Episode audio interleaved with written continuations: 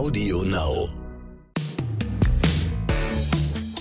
Hallo und herzlich willkommen zu einer neuen Folge des Lageberichts. Wieder mit dabei ist Dr. Peter Hettenbach. Hallo Peter. Tag, Bist fit? ich bin immer fit. Sehr gut.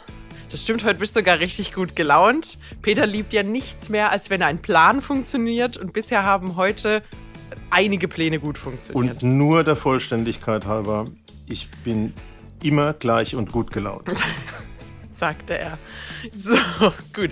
Wir haben heute ein äh, sehr aktuelles Thema, nämlich äh, wir sind ja jetzt mit dem Thema Inflation in jeder Lebenssituation fast ähm, irgendwie konfrontiert. Und ich denke, es wäre auch Zeit, dass man sich das Thema Inflation in Kombination mit dem Thema Wohnen anguckt und vor allem mit dem Thema Mietwohnungen. Und das machen wir heute. Nämlich erwarten mich jetzt auch noch irgendwie Sondermieterhöhungen zusätzlich zu dem, dass ich wahnsinnig viel für Sprit bezahle und äh, für Einkaufen und alles Mögliche. Was ist da möglich? Und heizen? und heizen. Genau, was ist da möglich? Wer ist betroffen? Auf was kann man sich da einstellen? Das gucken wir uns in der heutigen Folge an. Legen wir los. Genau. So, Peter. Ich fühle mich irgendwie fast so, so als der Bote von noch mehr schlechten Nachrichten. weißt du, ich habe so das Gefühl, schon beim Intro dachten sich unsere Zuhörer, oh nee, nicht noch jemand, der über Inflation spricht. Ich will es nicht mehr hören. Ja, dann können wir ja mal äh, das Grundschulwissen, ich denke, es ist Grundschule, oder? Äh, auspacken mit dem Thema Inflation, Geldentwertung und Sachwerten hat man, hat man und 1920, Geldwerten. als du in der Grundschule warst, Volkswirtschaftslehre gehabt. Ich wünsche dir heute auch noch einen schönen Tag. Aber dann erklär mir das doch mal bitte. Bei mir ist das ja seit 1920 schon sehr lange her. Ja. War auch noch eine andere Währung damals, darf man auch nicht vergessen. da ist Es die ein oder andere Währungsreform dazwischen. Gut. Aber ähm, ich habe doch irgendwie gelernt, äh, dass die Sachwerte, also die Aktien und die Immobilien und die Kredite, die wir dafür aufgenommen haben, in der Inflation die Entwertung mitnehmen und das automatisch zu einer Entschuldung kommt. Also habe ich doch gar kein Problem, oder? Weil du so schlechte Nachrichten verkünden willst bei dem Thema Inflation. Also, du bist ja jetzt in Rente. Du hast ja nur noch deine Sachwerte quasi. Dann ist es natürlich eine super Sache. Für arme Leute wie mich, die nur ein Gehalt haben, ist es natürlich nicht so super. Vor allem bei dem Thema, was wir heute angehen, wenn es vielleicht auch noch anfängt, die Mieten zu betreffen. Du hast ja vorhin im Intro einen kleinen Einwurf gehabt mit den Heizkosten. Vielleicht äh, fangen wir da mal kurz an, weil das ist gerade potenziell die einfachste Art, äh, Inflation zu erklären. Nämlich, ähm, im Grunde genommen ist das Geld weniger wert. Wenn wir uns das Thema Energiekosten angucken, ich heize genauso viel oder wenig, wie ich das vor zwei Jahren auch getan habe. Da kommt genauso viel Öl oder Gas rein. Ich weiß gar nicht, was für ein Heizmittel wir bei mir zu Hause haben. Ich schätze mal Gas. Äh, da kommt genauso viel Gas durch die Leitung. Aber der Geldbetrag wird voraussichtlich, würde ich jetzt einfach mal sagen, nahezu doppelt so hoch sein, wie er das bei mir vor ein, zwei Jahren war. Kann Und man schon das sehen. ist Inflation. Ich bekomme die gleiche Leistung, die gleiche Sache, ähm, aber ich muss äh, einen doppelt so hohen Betrag bezahlen. Das heißt, mein Geld ist nicht mehr so viel wert, wie es das vor zwei Jahren war. Genau, ich glaube, da hast du auch schon den Kern. Ähm, ich denke, Inflation macht sich vor allen Dingen bei den Nebenkosten bemerkbar. Und wenn die Nebenkosten sich verdoppeln, dann glaube ich, ist das extremst spürbar. Und das ist schon im Prinzip der schlechte Teil unserer Nachrichten heute. Und ich glaube, da können wir das Ergebnis auch schon wieder wegnehmen. Wir versuchen ja, das immer pragmatisch zu packen.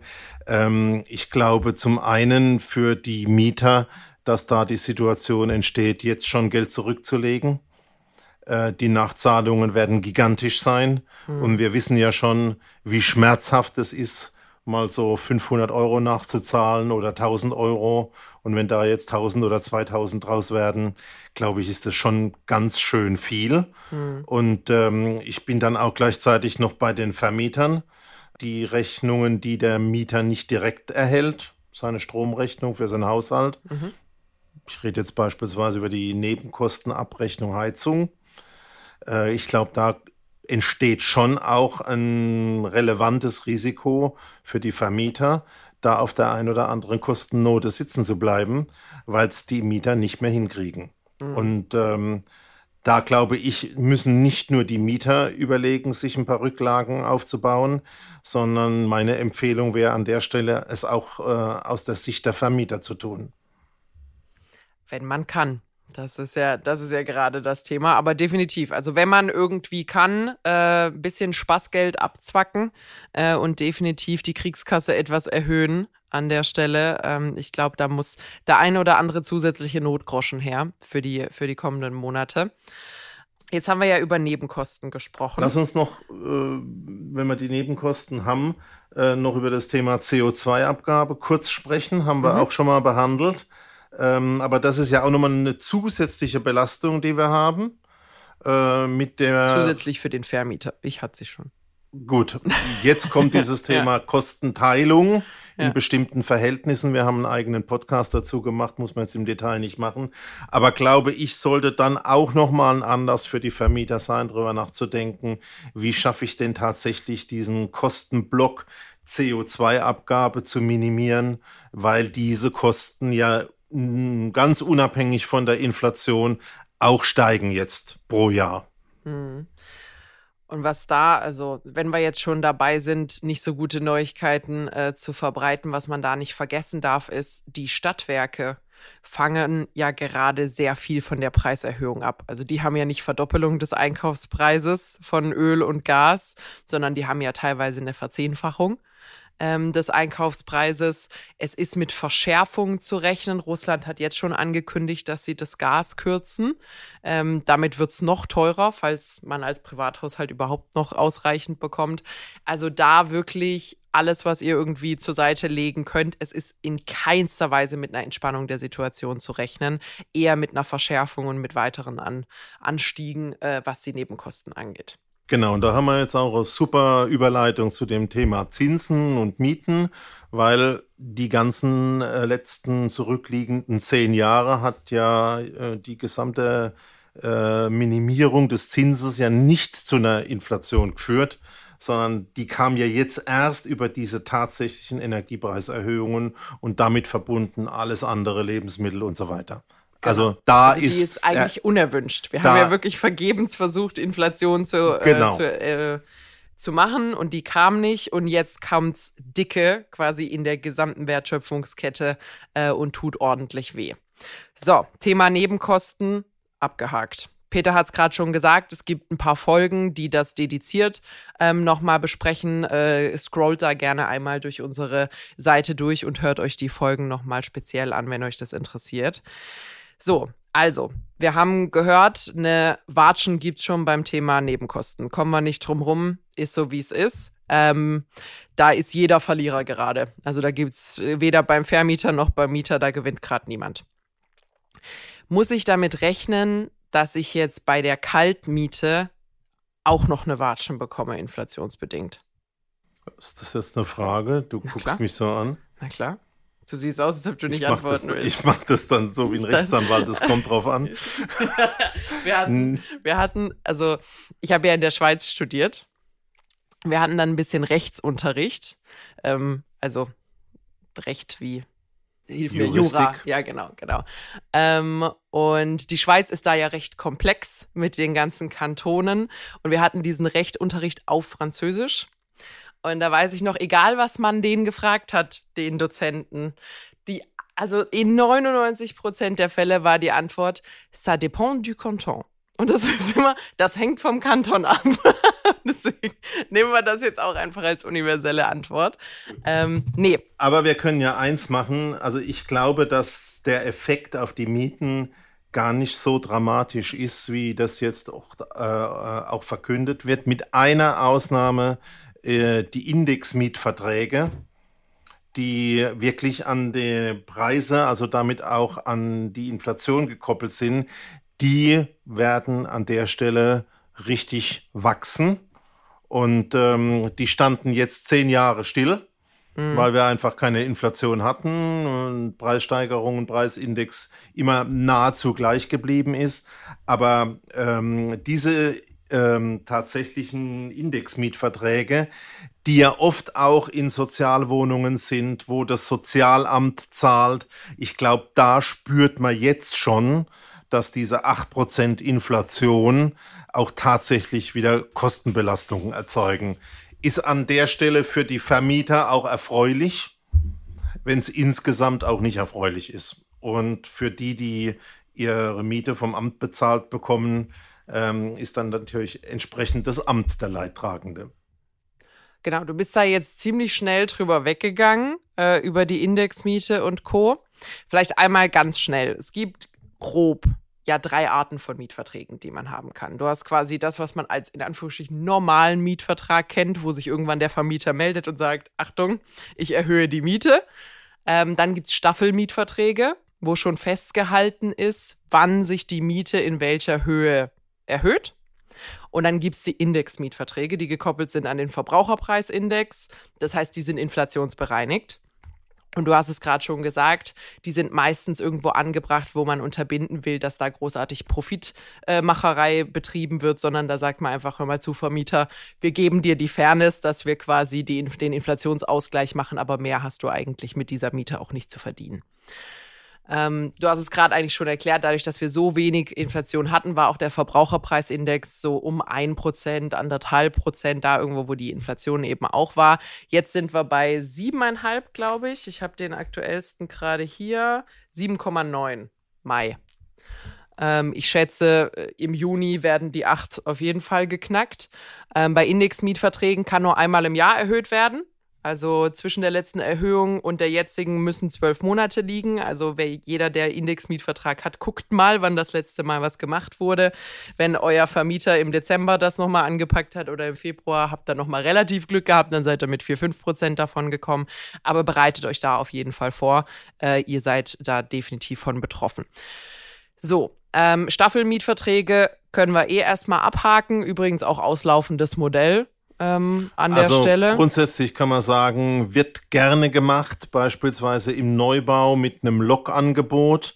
Im ersten Jahr zahlst du nur 10 Euro, ich übertreibe mal ein bisschen, und im zweiten dann 15 ähm, und im dritten dann 20, mhm. ähm, um einfach eine Vermietung schnell hinzukriegen.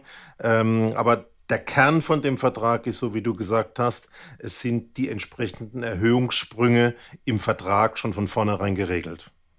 Yes. In festen Stufen. Genau.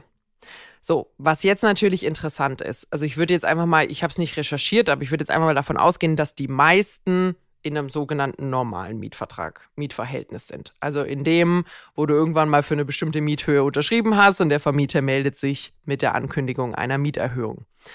So, ähm, wir kennen die Regeln. Äh, Mieterhöhung nicht mehr als 20 Prozent in drei Jahren, in einigen Städten auch 15 Prozent. Außer es gibt außerordentliche Mieterhöhungen. Und das kann passieren bei Sanierungsmaßnahmen oder wenn irgendwas, wenn irgendwas gemacht wurde, was es erlaubt, dass diese, ähm, dass diese Mieterhöhung oder dieser Deckel quasi überschritten wird. So, ist eine Inflation ein außerordentlicher Grund, die Miete anzuheben? Soll ich mir, soll ich, war es eine rhetorische Frage? Beantworte ich die selber? Schau mir die Augen. Jetzt wollte ich dich mal schlau dastehen lassen. Gut, dann beantworte ich selber. Nein, ist es nicht. Ähm, das heißt, da braucht man jetzt erstmal, also zwei Dinge. Ich glaube, es ist damit zu rechnen. Wenn ihr einen Vermieter hattet, der jetzt lange Zeit vielleicht eher konservativ war mit Mieterhöhungen, ist damit zu rechnen, dass sie sich jetzt vielleicht denken, ups, jetzt wäre vielleicht die Zeit, das einmal anzupassen, um auch mein finanzielles Kissen ein wenig aufzupolstern. Das wäre eine Feststellung. Aber sie müssen sich dabei an die gesetzlichen Regelungen halten und an den Mietspiegel halten. Die Inflation ist an der Stelle kein außerordentlicher Grund für Mieterhöhungen. Das bedeutet, auch wenn jetzt irgendein Schreiben bei euch kommt, Mieterhöhungen kann man widersprechen. Ähm, prüft das also, ob da die jeweilige Situation in eurer Gemeinde, äh, in eurer Stadt eingehalten wird. Es ist, es wäre eine Mieterhöhung wie jede andere. Die Inflation spielt dort keine Rolle. Genau, also gilt für diesen ganzen normalen Vermietungsblock äh, und die Regeln werden sofern vorhanden über den Mietspiegel oder die sogenannte Mietpreisbremse geregelt. Aber die Inflation kommt da nicht vor. Finde ich aber eigentlich auch in Ordnung. Also ich sehe wenig Grund, warum die Inflation ein Grund für die außerordentliche Erhöhung der Kaltmiete sein sollte. Also ich glaube ähm, zunächst ja. Wir haben es ja im Eingang sogar besprochen. Ähm, mit Inflation kommt es faktisch ja zu einer Entschuldung.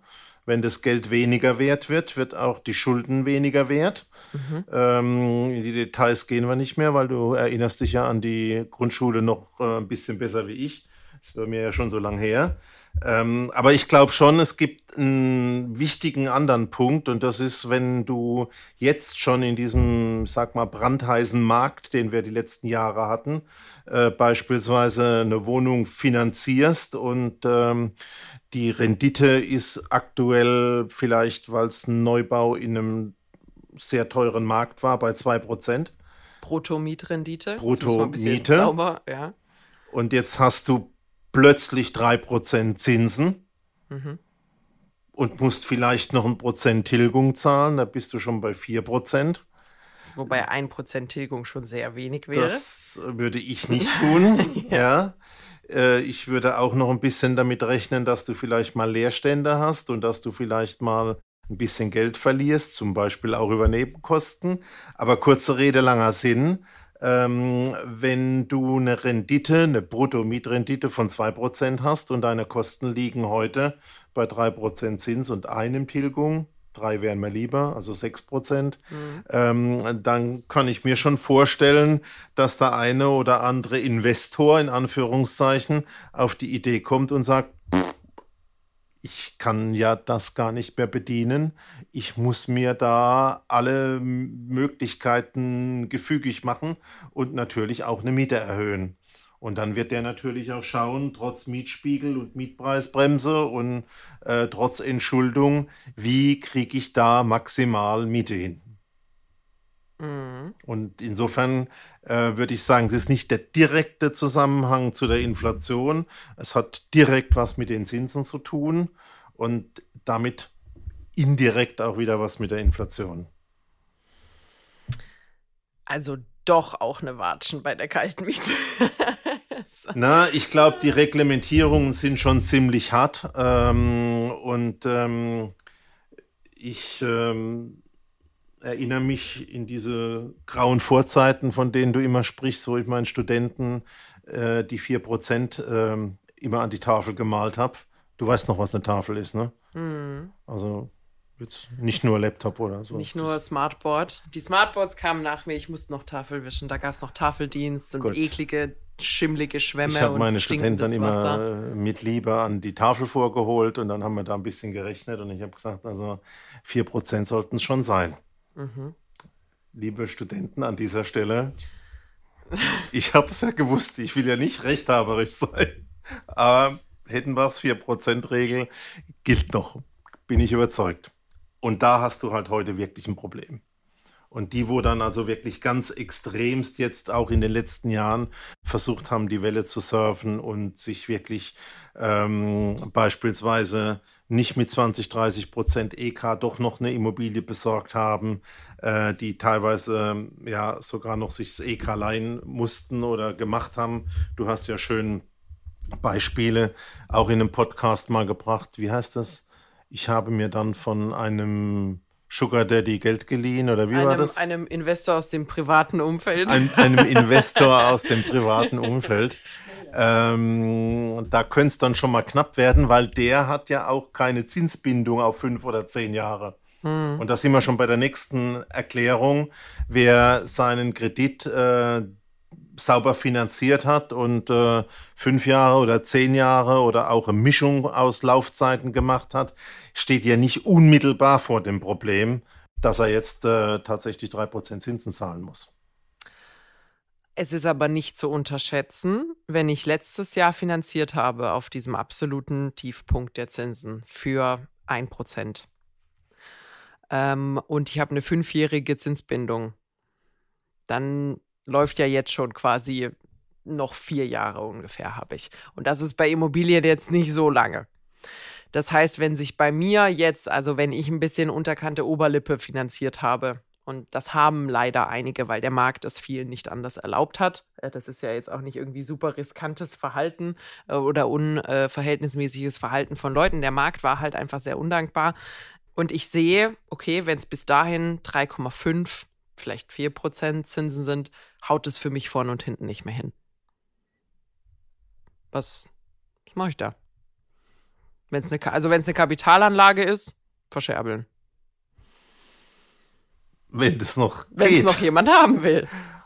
Also ich glaube, dass es da momentan, äh, um eine ganz einfache Antwort zu geben, ja, was willst du machen? Hm. Wenn du deine Schulden nicht erfüllen, nicht äh, bezahlen kannst, wird dir nichts anderes übrig bleiben.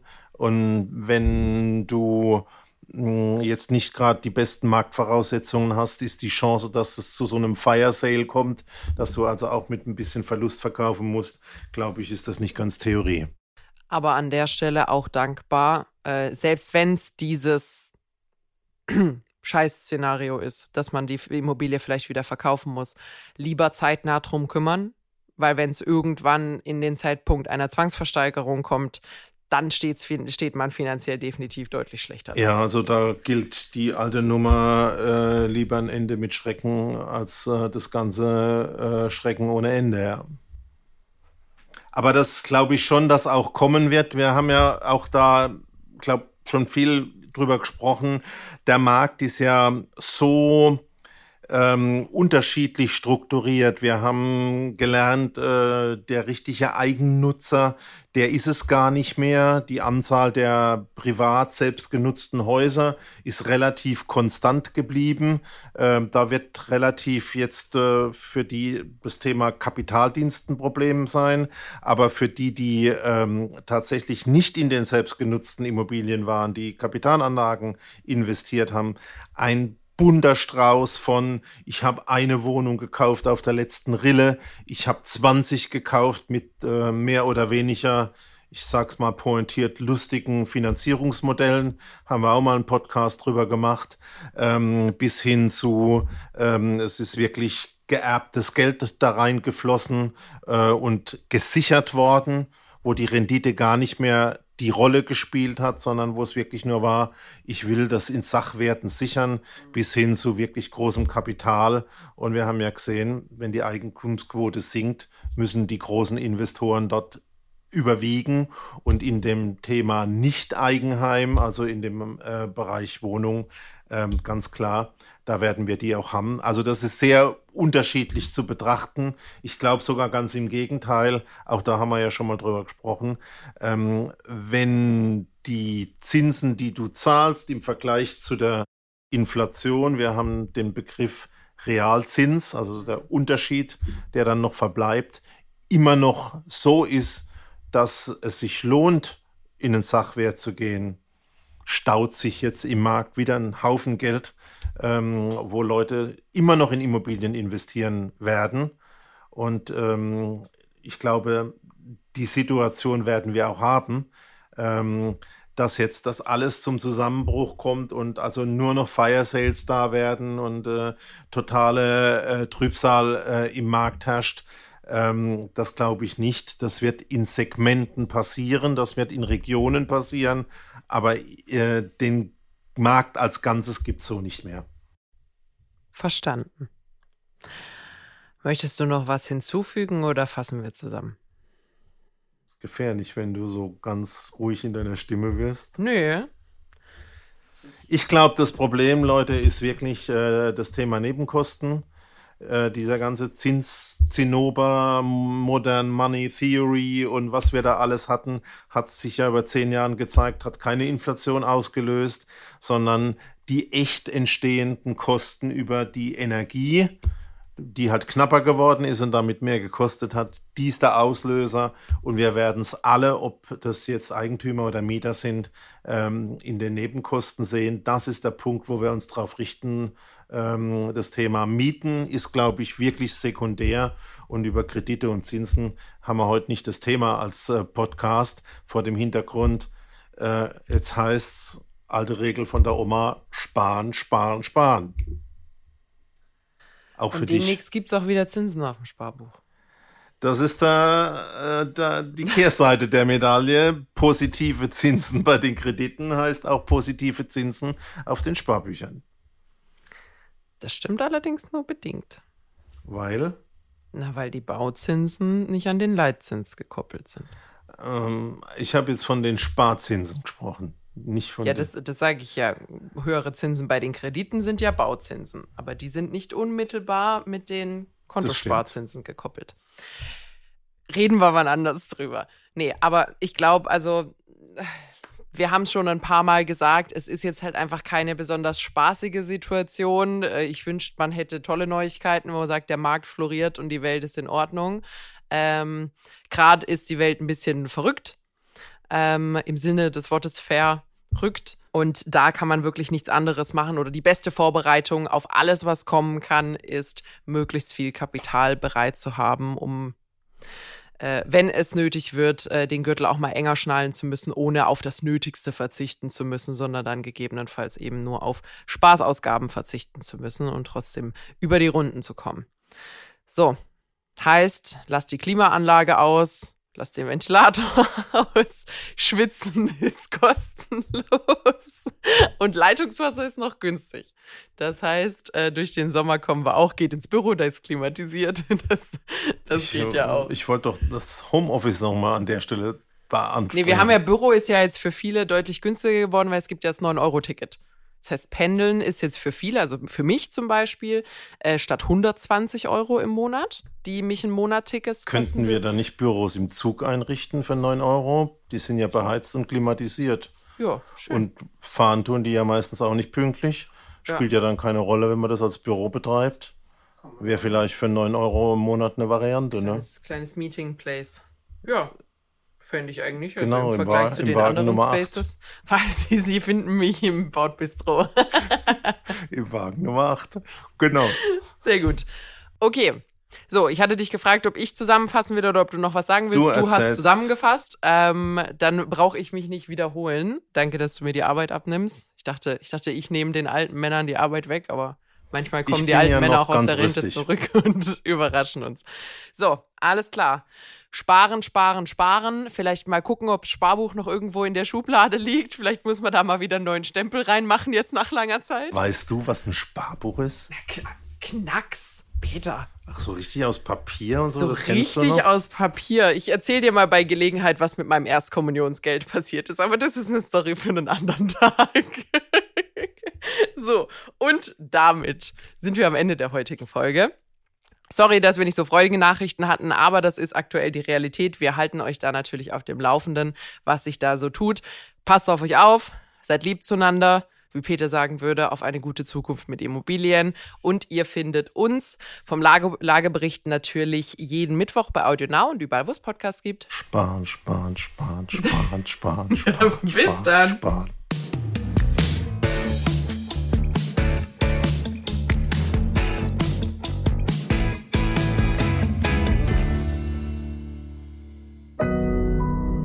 Audio Now.